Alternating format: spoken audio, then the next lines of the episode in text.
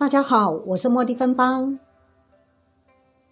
台湾有一项结婚习俗，是女性朋友要祭拜自己的祖先，但很多人不知道，其实离婚也是要辞主的。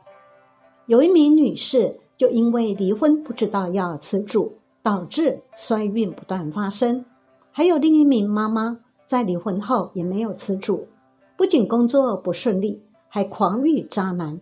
甚至子宫长肌瘤，前后倒霉了将近十年，最后在高人指点辞主后才结束厄运。女性要辞主的原因，就是在于当要和男方成为家庭时，等于跨过对方家的门槛，所以已经入了人家的门，也代表认了对方家的祖先，认祖归宗了。所以生是男方家的人。死也会变成男方家的鬼，但许多人都不知道此主的重要性，才会发生很多倒霉事。对此，教大家如何 DIY 此主。首先要先去找间大庙，并填写梨园此主书文，再来就是带着贡品到委托的神明那儿执碑禀告，例如观世音菩萨、地藏菩萨、城隍爷等等都可以。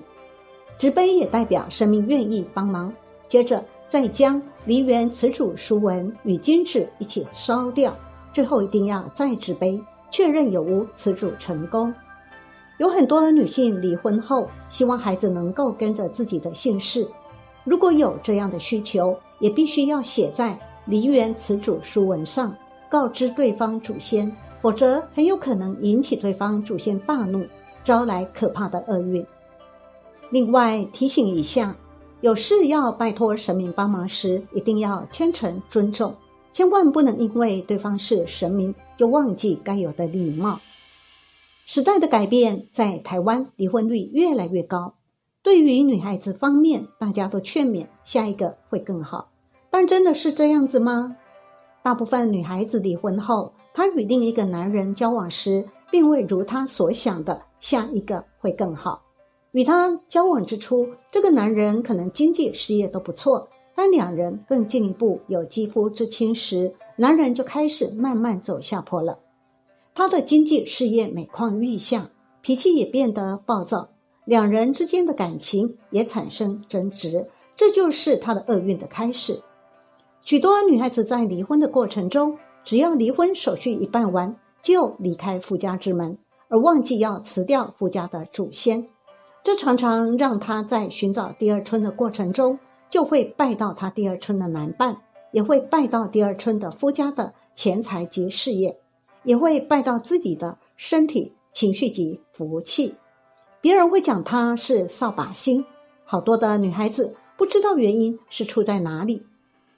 他去给很多命理师论命，每一个命理师都说他命有多好多好，实际上他是苦的要死，原因就是。他第一任先生的祖先一直伴随着在他的身边，一直干扰到跟他接触的男人，这就是第二灵界的干扰。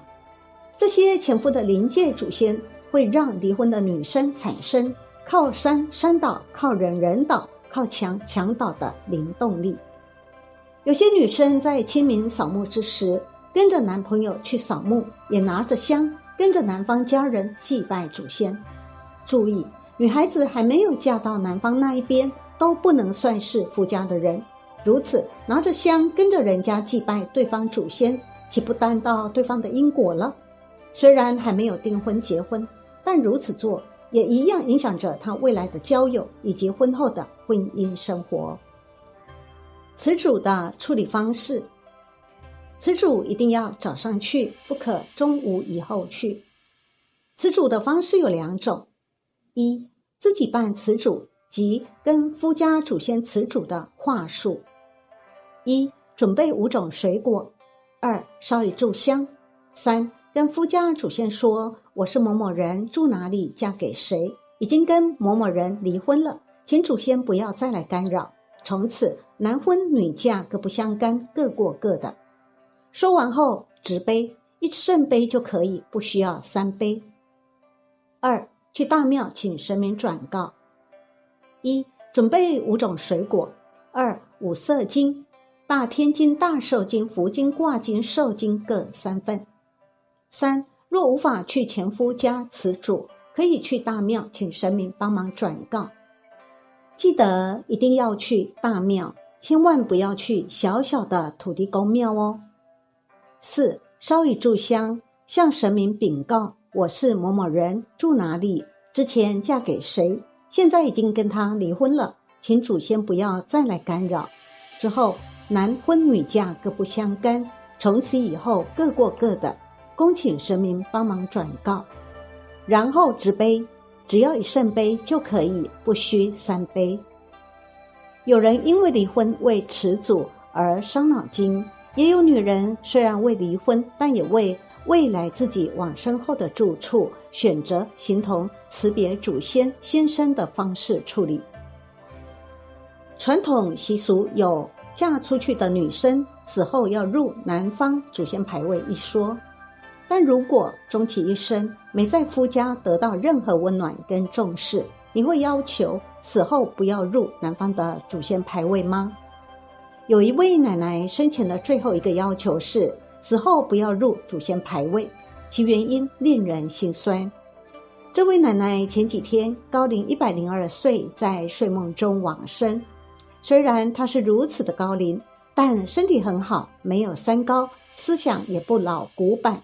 她曾经说过，如果可以选择，她宁愿不婚，因为她嫁给一个她不爱的人，也不爱她的人，一生很痛苦。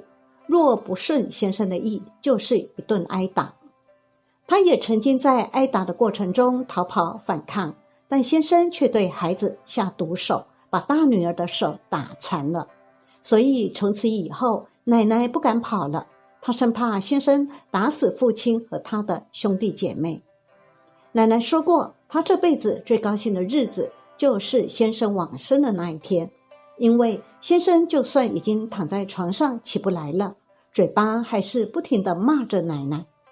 先生病倒了，他的儿女们宁愿出钱请外籍看护，也不愿意照顾他。这些儿女们都会跟妈妈说，要好好照顾自己，不要比爸爸先走。要不然，你这一辈子都没有好好享受人生，你甘愿吗？没想到奶奶比先生多活了三十年。圣诞节那天，奶奶的儿女们回来家里聚餐，奶奶突然说：“带我去户政把夫姓去掉。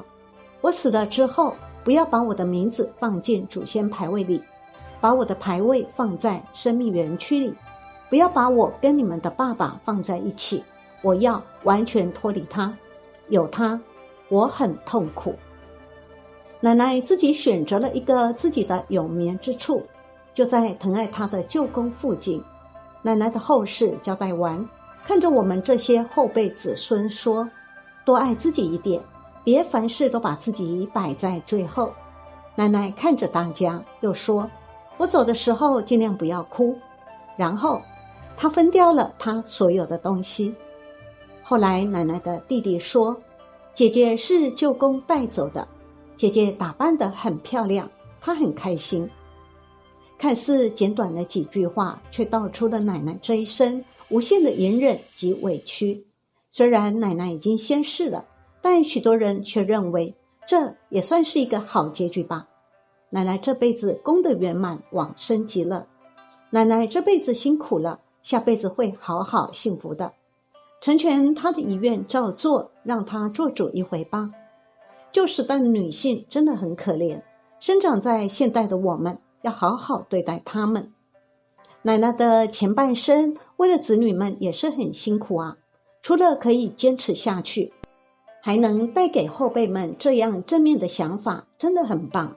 谢谢您的分享，让我们也有机会学习到奶奶的金玉良言。